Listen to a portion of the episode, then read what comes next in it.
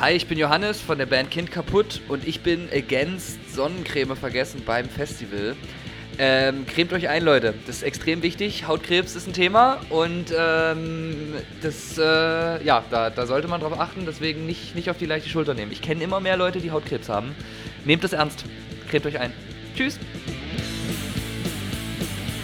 Ergänzt. Der Talk-Podcast für Unterhaltungen mit Haltung.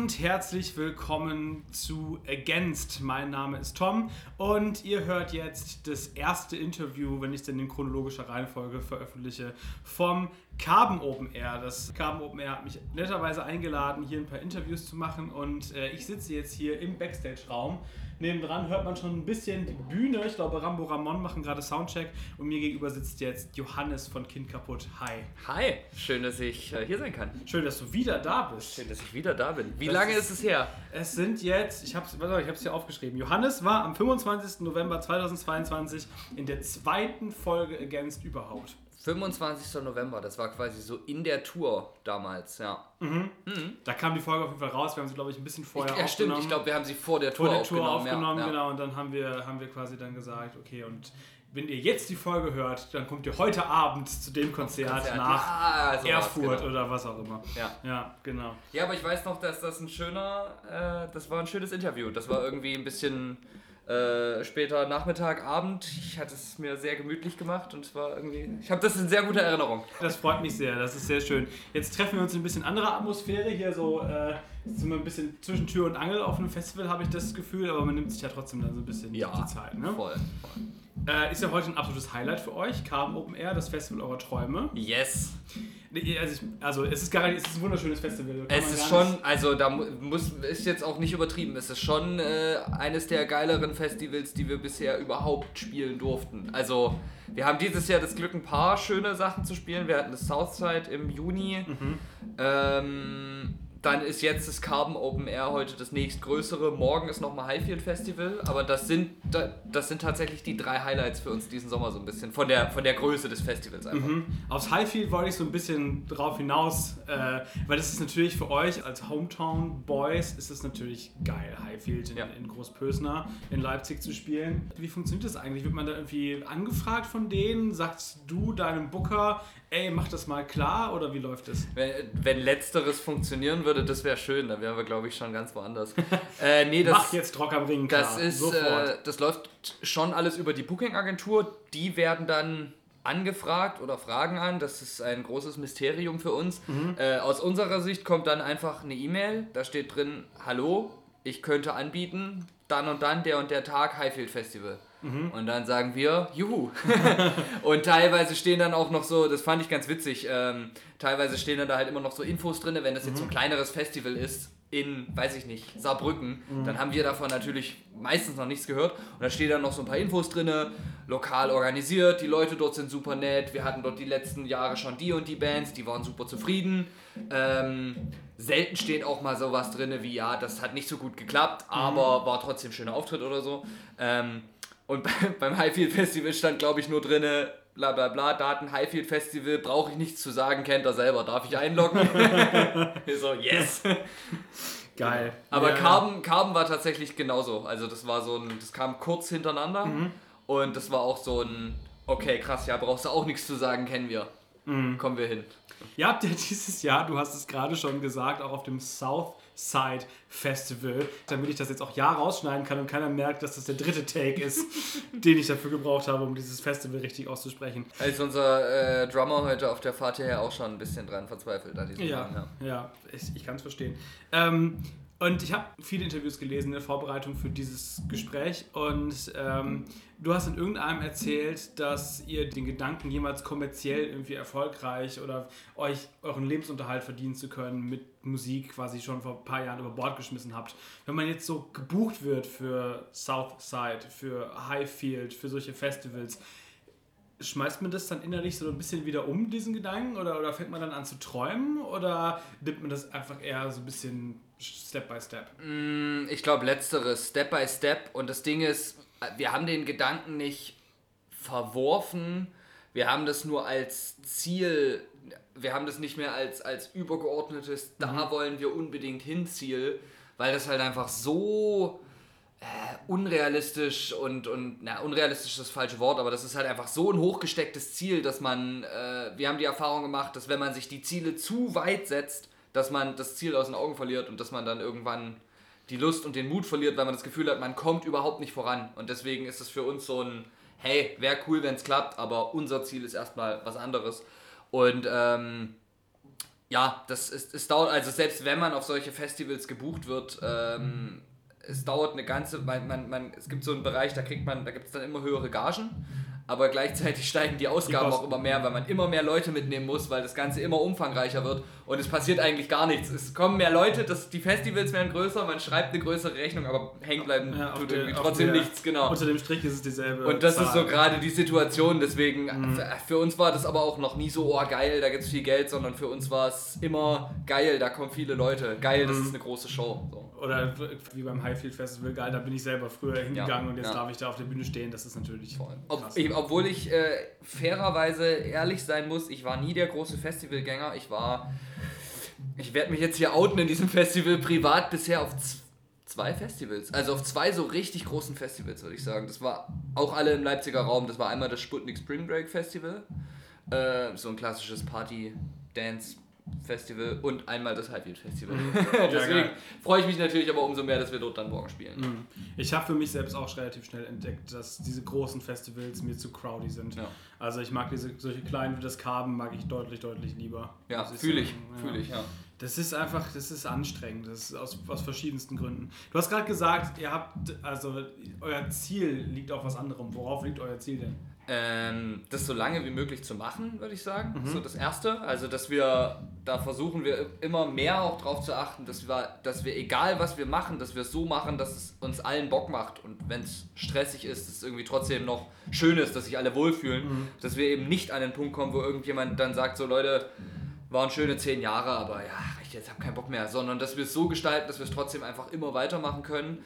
Ähm, und der zweite, das zweite Ziel ist, dass es sich halt finanziell irgendwie so selbstständig trägt, dass wir nicht selbst reinbuttern müssen. Ähm, und dass es halt einfach so ein, so ein Ding ist, was läuft, wo, wo, wo dieser, dass dieser, dass dieser permanente Hassel so, oh, wie geht's weiter, uh, und hoffentlich funktioniert die nächste Single, dass das irgendwie so ein bisschen, ich glaube, das ist auch viel eine Mindset-Sache, aber dass das irgendwie weniger wird und dass wir mehr so in diesen, ah ja geil, es macht Bock, es ist alles cool, wir machen einfach Mucke für uns und das ist schön, so, Mhm, dass man da drin landet. Ja, ich, ich erinnere mich noch, dass wir beim letzten Interview darüber gesprochen hatten, dass sich hier Connor, euer Leadgitarrist, äh, quasi in den Burnout produziert hat für das letzte Album. Ähm, was natürlich irgendwie krass ist und eigentlich auch so nicht sein sollte. Ist das Ja. jetzt, habt ihr da jetzt irgendwie Methoden gefunden, das besser zu machen, da mehr in den Flow zu kommen? ich glaube, das ist, ja, ich glaube, das ist ein Prozess. Also denselben Fehler macht man natürlich selten zweimal, aber bei solchen Sachen ist es halt oft so, die, die, die Einstellung, die dahinter ist, so das, das Mindset ist ja das, was dich dann dahin treibt in diese Überarbeitung und das, da versuchen wir halt dran zu arbeiten und irgendwie Wege zu finden. Ganze, ganze ähm, Zeitstränge, so was passiert nächstes Jahr im Herbst, einfach schon deutlich entschlackter zu planen, weil wir genau wissen, es wird dann halt immer wieder doch stressig und ähm, uns da genug Zeit einzuräumen. Und wenn das halt bedeutet, hey, wir machen jetzt mal kurz alle eine Pause, dann bedeutet es das halt. An dieser Stelle würde mich dann tatsächlich auch mal interessieren, äh, ob man, du sprachst gerade von Vorbereitung, ob man in so einen Festivalrutsch anders reingeht als in eine Clubtour zum Beispiel. Ich habe da letztens mit Sperling drüber gesprochen, die ja musikalisch so zumindest verwandt sind mit euch, so von der Attitüde auch. In meinem Kopf ist es immer so, ich, ich, ich Ein und ich dieselbe das- Band. Nee, nicht, nein, überhaupt nicht eine und dieselbe Band, aber ich, ich fühle euch so als als Winterband so ein bisschen von der Ja. Attitüde her. Jetzt nicht so, ne, wenn du jetzt zum Beispiel sowas an, an Royal Republic denkst oder so als Sommerband, die Ja. halt so spritzig und so sind, die seid ihr eher ein bisschen schwerer und so. Ich Ähm, glaube, äh, wenn- mit deiner Erlaubnis würde ich das gerne in unsere Spotify-Bio schreiben. Wir sind eine Winterband. Das Ja. ist, finde ich, bisher die beste Beschreibung für die Art und Weise, wie wir Mucke machen. hiermit Erlaubnis erteilt. Geil. Ähm, und interessiert mich total, ob man dann, wenn man so musikalisch aufgestellt ist, an so eine Festivalrutsche, wo Leute auf Festivals gehen im Sommer bei 30 Grad, um zu tanzen und Spaß zu haben, ob man da irgendwie mit einem bestimmten, einer bestimmten Idee rangeht, wie machen wir das. Ich weiß, dass es beim Green Juice Festival letztes Jahr fantastisch funktioniert hat. Das muss man an dieser Stelle ja. so sagen. Das war sehr, sehr geil. Nee, wir, also wir haben da schon, wir versuchen da schon zu differenzieren, klar, weil wenn wir eine eigene Tour spielen, dann ist unser Anspruch an die Shows eher, dass es so die Leute einsaugt und so anderthalb Stunden lang mitnimmt und dann irgendwie wieder ausspuckt und alle gehen happy nach Hause. Und da sind dann natürlich deutlich mehr, äh, deutlich mehr Varianz drin, so Höhen und Tiefen. Bei einem Festival haben wir schon die Erfahrung gemacht, dass man da gucken muss. Da sind auch Leute, die hören einen zum ersten Mal. Da sind Leute, die wollen einfach auch gerade eine gute Zeit haben. Mhm. Und äh, dann, jetzt kommt hier gerade der Connor rein. Hallo Connor, Hallo. du kannst mal kurz Hallo sagen. Das du auch Hallo. Hey, ich wollte noch meinen Schlüssel holen. Okay, vollkommen ähm, Genau, und dann geht man da, gehen wir da natürlich schon so ein bisschen anders ran, gucken vor allem, okay, was sind, was sind da die Songs, die da halt reinpassen. So, wir wollen mhm. dann da jetzt nicht unbedingt drei Balladen hintereinander spielen auf einem, auf einem Festival. Ähm, Genau, und, und, um da auch so ein bisschen einfach reinzupassen. Gleichzeitig haben wir aber auch bei, bei den Songs, die wir heute auch wieder spielen, saßen wir auch im Proberaum und haben gesagt, hey, auf den Song haben wir halt Bock. Mhm. Das ist jetzt nicht der Festival-Hit, aber wir wollen den gerne spielen, also spielen wir den so. Mhm. Das ist ja natürlich auch wichtig. Ja. Eine von den Balladen, die du angesprochen hast, äh, die ja auch auf dem letzten Album Morgen ist auch noch kein Tag äh, drauf ist, ist CH2O. Mhm. Das ist ein Song, ich habe versucht, den in einem meiner letzten Interviews ein bisschen außerhalb des deutschen Sprachraums bekannt zu machen. Mhm. Ich hatte nämlich ein Interview mit der Band Clowns mhm. und die haben gerade einen Song rausgebracht, der heißt Formaldehyde. Ah, was ja dasselbe ja. ist. Also CH2O ist ja die Formel von Formaldehyd. Ja. Und ich hatte die kurz gefragt, ob die nicht Bock haben, eine Split-Single mit euch zu machen. Ihr müsstet da einfach mal Kontakt aufnehmen. Die haben Bock. Also ich hatte das schon mal in die Wege geleitet. Wäre das was? Okay, äh, ich check das gerne mal aus. wenn, wenn, wenn wir da Bock drauf haben und das musikalisch irgendwie geil passt. Äh. Es ist ja irgendwo beides Hardcore. Ja. Andere Ausrichtung vielleicht, aber ich fand das einfach sehr, sehr ja. faszinierend, dass in so kurzem Abstand solche Songs rauskommen, die auch vom, von der Attitüde her relativ unterschiedlich sind. Ja, ja. Äh, ich hatte, glaube ich, damals, als wir den geschrieben haben, hatte ich mal so Schnellrecherche bei Spotify gemacht und da ist mir aufgefallen, dass es ein paar Songs gibt, die Formaldehyd heißen, mhm. aber keinen, der CH2O heißt. Ah. Und dann lag da das, kam die Idee her. Außerdem fand ich es irgendwie ganz witzig, dass Leute das sehen und sich denken, hä, was, also, mhm. außer die Chemiker und die Leute, die damals noch in der Schule gut aufgepasst haben, ähm, mhm weiß ich nicht, ob man das so, so schnell checkt. Aber nee, muss man recherchieren, muss man, ich. Das ich, ist gucken, nicht, ja. äh, nichts, was man jetzt so, ja. äh, wie jetzt die Formel von Wasser oder so, ja. H2O, das hat man vielleicht noch im Kopf. Nee, aber, aber spannend. Ich habe gerade schon erzählt, dass ich relativ viel gelesen habe jetzt in der Vorbereitung für das Interview. Und ich habe heute Morgen noch ein Interview gelesen. Und es, ich hatte natürlich dann auch, es war warm und so, ich war eh schon ein bisschen fertig, aber ich schwöre, ich habe nur jedes dritte Wort in diesem Interview verstanden. Mhm. Weil es um Gitarrentechnik ging. Aha. Ja, also Gitarre und Bass-Interview. Gitarre und Bass-Interview mit dir und Connor. Und ich habe das gelesen und ich habe ohne Scheiß, ich habe vier oder fünf Gitarren zu Hause rumstehen. Und in diesem Interview ist mir absolut klar geworden, dass ich keine Ahnung von diesem Instrument habe, was ich da zu Hause rumstehen habe. Oder zumindest das Level an Ahnung, das man haben kann von Gitarren und Bässen und Instrumenten und Pedalboards und Technik einfach dermaßen weit nach oben offen ist. Ähm, ja, Connor und, ich, Connor und ich sind da auf jeden Fall ein bisschen nerdy unterwegs, was das angeht. Ein bisschen, ja. Ein bisschen. Ein bisschen. ist, äh, wie, wo lernt man das eigentlich? Also das ist ja, du hast, um mal Kontext zu liefern, du hast drei Gitarren komplett umgebaut. Mhm damit sie als ein Hybrid zwischen Bass und Gitarre funktionieren. Da haben wir ja schon beim letzten Mal darüber gesprochen, dass ihr das macht so, aber damals hattest du es mir einfach so erklärt, dass du quasi einfach die Gitarre gleichzeitig in den Bassamp und einen Gitarrenamp schickst, ja. was die Grundlage von dem ist, was passiert, aber in Wirklichkeit. Es ist unendlich viel komplexer, ja. Hast du, äh, du hast einfach, was ich auch nicht wusste, das existiert eine Bariton-Gitarre. Mhm. Das heißt, du hast, glaube ich, dein, deine Gitarren, deine Seiten gehen von A bis A oder von A äh, bis von, A? Von G bis A. Okay. Also wir, wir theoretisch normal Standard A-Stimmung, aber wir spielen Dropped. Mhm. Und deswegen ist die tiefste Seite nochmal ein Ton tiefer. Genau, also das ist ja schon mal krass. Und dann hast du sämtliche Abnehmer auf der Gitarre ausgebaut und hast einen eingebaut, der nur die untersten zwei Seiten, beziehungsweise nur die unterste Seite ja. abnimmt und hast es alles spezifiziert und beim Paddleboard bin ich komplett ausgestiegen, weil da bin ich, also ganz ehrlich, ja. da waren ja auch Fotos dabei, ich, ich, ich, ich keine Ahnung. Ähm. Ja, das war so ein bisschen äh, aus der Not heraus, beziehungsweise ich habe halt irgendwie auch schon früher, als ich, ich habe mit, bis, bis ich so 16, 17 war, habe ich relativ so Gitarre, habe ich die Gitarre, die ich damals hatte, so gespielt, wie ich sie halt hatte, wie ich sie gekauft habe. Und irgendwann kam ich an den Punkt, wo mir das zu langweilig war und dann habe ich halt angefangen, an den Gitarren rumzuschrauben. Und das ging damals los mit, ich habe mir farbiges Klebeband besorgt und habe so Van Halen Muster draufgeklebt.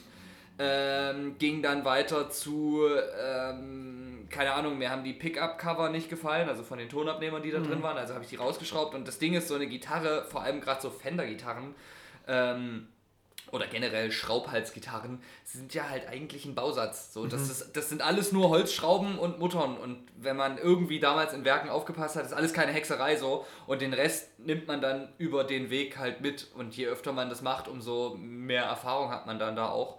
Ähm, ich habe das dann bei einer Gitarre selbst gemacht und habe dann aber relativ schnell gemerkt, es geht, aber man braucht halt schon spezielles Werkzeug für. Und mhm. gerade wenn man jetzt bei, bei, bei zwei Gitarren habe ich noch ein extra Loch reinfräsen lassen für diesen Basstonabnehmer, der da drin mhm. ist. Das habe ich nicht selber gemacht. Mhm. Ähm, das wird, also wenn ich es selber machen würde, dann würde es halt scheiße aussehen und nicht so geil funktionieren. Aber die, die, ähm, die Gitarre, die ich jetzt live auch immer spiele, das ist so eine rostrote Telecaster. Da habe ich tatsächlich auch die Elektronik komplett selbst verlötet Geil. und alles. Weil es dafür halt keinen Schaltplan gab und dann war ich so, ja, okay, es müsste irgendwie so funktionieren und habe es so verlötet und es hat funktioniert. Und ich war geil. Und, und, man, man lernt das dann einfach alles bei Doing ja. oder bei YouTube-Tutorials? YouTube-Tutorials, Foren. Ich habe als Teenager extrem viel in Gitarrenforen abgehangen. Ähm, man muss auch aufpassen, es hat sich dann im Nachhinein viel rausgestellt, wo so Leute geschrieben haben, ja, das und das ist unbedingt ganz wichtig, so und so. Und wenn man es dann selber macht, merkt man, nee,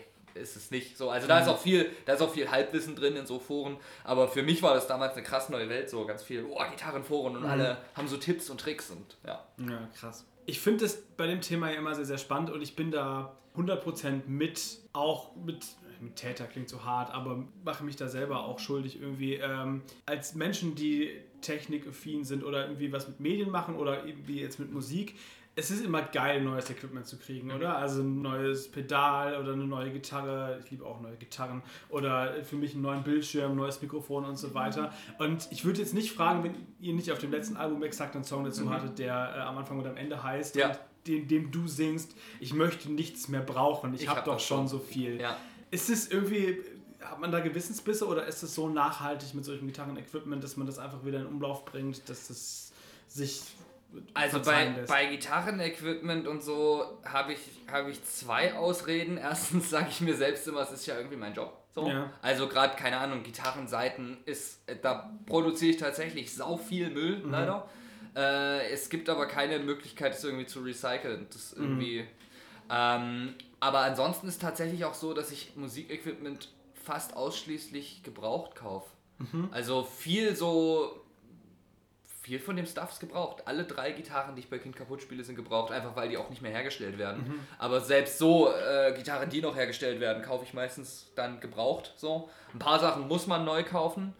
Ähm, aber ich muss tatsächlich sagen, was so Musikequipment angeht, ist bei mir seit ein paar Jahren weniger geworden, dass ich da unbedingt immer neue Sachen will. Einfach weil ich viel jetzt so digital Sachen spiele, vor allem live. Und da hat man irgendwie alles drin. Und da mhm. merke ich immer wieder, dass es dann eher darauf ankommt, das Zeug bedienen zu können, als dann doch wieder das neueste Gerät zu brauchen. Ähm, und das hat es so ein bisschen, das hat es so ein bisschen gesettelt. Aber ich bin tatsächlich echt so ein kleiner Technikfreak und, und freue mich auch sehr an, keine Ahnung, neuen Kameras oder mhm. so. Und ich, also der, der, den Song haben wir nicht von ungefähr geschrieben. Der, mhm. das ich habe da tatsächlich sehr viel drüber nachgedacht und habe da, hab da auch immer so einen inneren Kampf in mir drin, dass es eigentlich voll scheiße ist. Und auf der anderen Seite gibt es aber trotzdem dann auch immer wieder dieses Hoch, wenn man dann was Neues kauft. Und es ist ganz schlimm. Ja. Ich habe jetzt letztens, ich muss den Hobbit lesen von Tolkien für einen Vortrag, den ich halte. Mhm. Und äh, dann ging es mir an dem Tag irgendwie schlecht und ich wusste, dass ich das eh noch erledigen muss. Und habe ich für, ich habe den Gebrauch gekauft, das muss ich dazu sagen. Mhm. Aber ich habe mir, ich habe mir dann den Hobbit gekauft in einer Schmuckedition für ein paar Euro mehr, damit der schöner aussieht, weil ich genau wusste, wenn ich den auspacke, freue ich mich drauf und denke mir, geil, das ist jetzt wieder was Schönes, was ich habe, das kann ich mir danach ins Regal stellen. Es hat überhaupt keinen Unterschied zu der Version, die nicht so schön aussieht, aber es hat ja schon irgendwie einen Spaßfaktor. Ne? Ja. Das ist teilweise merkwürdig. Wir sind auf Konsum gepolt teilweise. Ja, ich glaube, ich glaube, grundsätzlich ist an Konsum ja auch nichts nichts per se Verwerfliches. Ich glaube, das Bewusstsein muss halt dafür mhm. da sein, dass man da gerade halt was macht, was vielleicht nicht nachhaltig für den Planeten ist. Ähm, aber ja, das ist also ist bei mir immer noch auch ein Thema, dass ich da viel drüber nachdenke. Der Song ist mhm. ja, der Song ist ein wichtiger für uns. Das macht ja auch irgendwie die Musik von euch sehr viel aus. Dass, du hast das mal irgendwo formuliert, wie gesagt, ich habe sehr viele Interviews gelesen, dass ihr im Gegensatz auch zu anderen Bands, die zum Beispiel auch beim Carben spielen, die ich interviewen werde, ihr eure Kritik weniger nach außen richtet als nach innen. Ja. Also sehr viel Introspektion und, ja. und, und Selbstanalyse und Selbstreflexion, was ich sehr, sehr, sehr cool finde. Und was mich zu einem Song bringt, den ihr nicht geschrieben habt, den ihr mal gecovert habt. Ich habe heute Morgen noch ein Video gesehen. Ich wusste nicht, dass es jemand aufgenommen hat und ich habe mich bei eurem Köln-Konzert im Fedelclub, als ihr mit Smile Burn und, und Emmerich gespielt habt, habe ich mich im selben T-Shirt, das ich gerade trage, von Nirvana, äh, durch den Moshpit hüpfen sehen in diesem Video. Und zwar zu Durch den Monsun von Tokyo Hotel, den ihr gecovert habt. Das ist richtig, ja. Ähm, was ich sehr, sehr nice fand. Ich habe es, während du die Ansage gemacht hast, erraten äh, im Fedelclub tatsächlich, dass, dass der Song kommen würde. Und ähm, habe über den noch nie vorher so nachgedacht, habe mich aber trotzdem irgendwie mega drüber gefreut. Ja. Weil wer kann schon erzählen, dass er zu Tokyo Hotel und durch den Monsun gemoscht hat? Das stimmt. Ich glaube, also sie sind ja jetzt gerade wieder auf Festivaltour. Ich weiß gar nicht, ob bei denen Moshpits abgehen, aber bei uns ist auf jeden Fall ein Moshpit am Start ja. gewesen. Ja, ähm, ja wir, kleiner Spoiler, wir spielen den Song auch heute. Yay, ich wollte fragen. Äh, wir waren uns unsicher, wir haben darüber diskutiert, aber Connor war dann auch so, ey, ich hab Bock, ich finde den Song geil, ich spiele den gerne, lass den jetzt spielen. Mhm. Und ähm, that settled it. Und mhm. jetzt spielen wir den und wir haben natürlich auch alle drei Bock drauf. Und ähm, ja, es, es fühlt sich gut an. Der ist immer für viele Leute ein Highlight. Äh, und deswegen, deswegen ziehen wir das so durch. Wir wollten gerne mal einen Song covern. Ähm, wir hatten da Bock drauf vor der Smile and Burn Tour und wir wollten aber gerne was halt, was irgendwie ausgefallen ist, machen, wo jetzt wo man nicht damit rechnet. So irgendwie hatten wir das Gefühl, da, wenn wir jetzt einen Heißkalt-Song covern, dann ist ja, irgendwie ja. so oll. Das ist irgendwie, oder selbst, keine Ahnung, Tote Hosen oder sowas. Und dann, ähm, ja, irgendwie kam die, äh, kam die Idee dann in die Runde. Ich weiß gar nicht, ich weiß, müsste jetzt lügen, wer von uns das als erstes gedroppt hat, so hey, lass was von Tokyo Hotel machen. Ähm, und dann haben wir den mal ausprobiert im Proberaum und festgestellt, dass das ein ziemlich krass gut geschriebener Song ja, ist. Ja, das habe ich nämlich auch gedacht, als er den gespielt hat. Und ähm, seitdem macht er uns richtig viel Bock. Wir haben noch so ein Moshpit-Ende hinten dran gepackt, mhm. äh, um so eine Kid-Kaputt-Note reinzustreuen und spiele den sehr gerne, ja. Ja, ich finde es sehr, sehr cool, vor allen Dingen, weil man halt dann drüber nachdenkt. Also man dadurch halt, wie gesagt, äh, merkt, dass das ein guter Song ist ja. und man anfängt darüber zu reflektieren. Ich glaube, bei Tokyo Hotel gibt es genau zwei Meinungen ja. von den Menschen aus unserer Generation so. Entweder du fandest es richtig geil und hast gekämpft oder du fandest es richtig ja. scheiße. Und das finde ich halt, das ist auch der Grund, warum wir den Song so gern spielen, weil das finde ich halt übelst schade so, als wir dann darüber nachgedacht haben und auch über den Song ich hatte dann auch irgendwo eine Doku über die Jungs gesehen. Ähm, und da ist mir dann erstmal so bewusst geworden, was das damals auch eigentlich für ein Quatsch war. Ey, da haben halt Teenager ihren Traum erfüllt und Mucke gemacht und es, also gefühlt, so kommt es für mich zumindest rüber im Nachhinein, die Gruppe an Leuten, die Tokyo Hotel damals gefeiert hat, war kleiner als die Gruppe, mhm. die sie gehasst haben. Und das, wie, wie, wie krass stumpf da die ja. Gesellschaft gewesen sein muss. So, ey, meine Güte, da schminkt sich halt ein Junge, who the hell cares? Ja. Ist, also, und dass man das dann auch, keine Ahnung, wie man sich dann drüber lustig gemacht hat und über seine Stimme und, und alles und stattdessen man einfach mal appreciated hätte, dass da gerade eine, eine Band so ein Stück deutsche Musikgeschichte schreibt mhm. und einfach ein riesen Ding gerade aufzieht und dass es halt sau krass ist äh, ja, das wurde so ein bisschen, das wurde so ein bisschen zertrampelt. Finde ich schade und das ist halt einfach ein hammergeiler Song und mhm. ich freue mich, dem, äh, ich freue mich deswegen auch extrem krass, dass, äh, dass die Band gerade auch einfach so ein äh, verdientes Revival in mhm. Deutschland miterlebt. Ich fand das krass, die haben ich, ich will jetzt nicht lügen, aber ich bin mir sehr sicher, dass die dieses Jahr in Deutschland ihr allererstes Festival gespielt haben.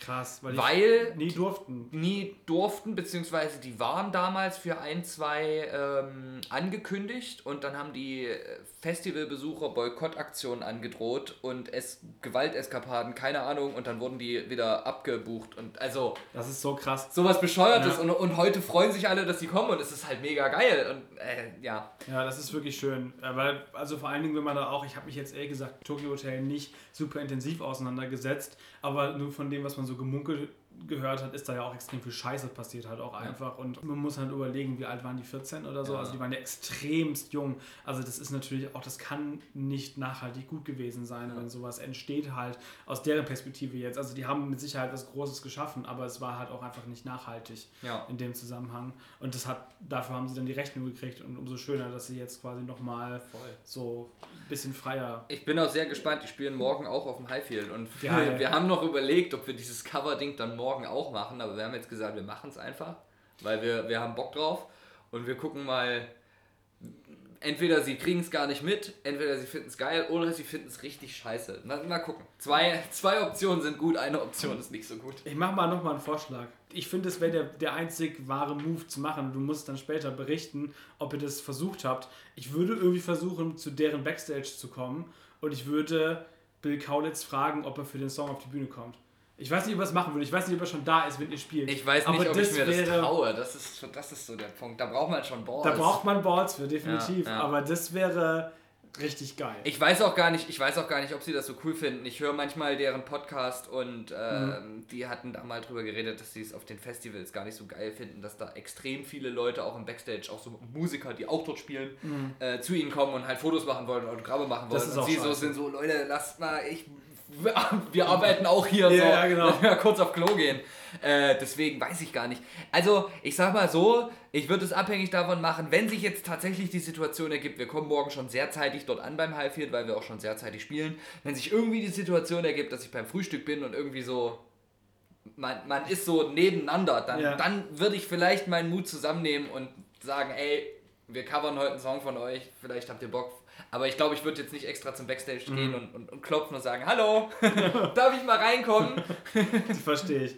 Also, wenn äh, ihr das jetzt hört, ist das natürlich alles längst passiert und ihr wisst dann, ob Bill Kaulitz äh, in der Bildzeitung gestanden hat, weil er bei der Band Kind kaputt beim Highfield Festival einen Song mitgesungen hat oder so. Yes. Dann wissen wir das. Okay, letzte Frage. Ihr spielt jetzt Carbon, dann Highfield. Ähm, ich glaube, dann noch irgendwas. Ähm, dann ist ein Wochenende Pause und dann ist noch Südstadt Open Air. Südstadt Open Air, genau. Und dann wird es wieder ein bisschen ruhiger mhm. um euch so. Ne? Dann ist jetzt erstmal keine Tour angekündigt, keine Festivals mehr.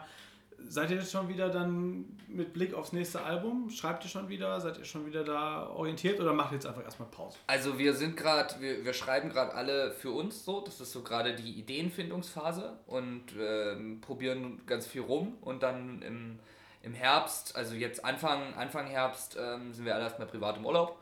Und im, im Herbst ist dann, wollen wir uns dann zusammensetzen im Proberaum ähm, und dann anfangen, neue Songs zu schreiben. Ob das ein Album wird, ob das Singles werden, wissen wir tatsächlich auch noch gar nicht. Also wie, wir, wir gehen da ran wie beim letzten Album, einfach machen und dann gucken wir mal, was bei rauskommt und das, was sich gut anfühlt und worauf wir Bock haben, das machen wir. Und das, was sich nicht gut anfühlt, das lassen wir halt bleiben. Das klingt sehr schön. Schönes Schlusswort, finde ich. Alles klar. Dankeschön für das Interview. Hat danke, Spaß gemacht. Danke für die Einladung und schön, dich wiedergesehen zu haben. ja. Ergänzt. Der Talk-Podcast für Unterhaltungen mit Haltung.